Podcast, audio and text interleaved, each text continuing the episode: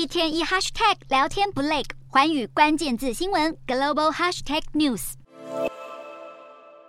高喊口号，伊朗民众当地时间十六日聚集在路边，因为就在一年前，伊朗女子艾米尼被指控头巾没戴好，遭到宗教警察带走，却在拘留期间莫名死亡。事件满一周年，包括首都德黑兰在内，伊朗各地出现示威，还有人遭到安全部队开枪。另外，艾米尼父亲十六日被当局短暂拘捕，并被警告不要在忌日纪念艾米尼，还传出他差点被恐怖组织暗杀，对伊朗当局发出怒吼，并不只有。伊朗本国民众高举伊朗王国时期旗帜，大批伊朗裔民众十六日聚集在美国白宫前声援艾米尼，并呼吁总统拜登加大对伊朗制裁力道。另外，德国柏林、法国巴黎也都出现声援艾米尼集会。艾米尼如今已经成为伊朗人追求民主的象征。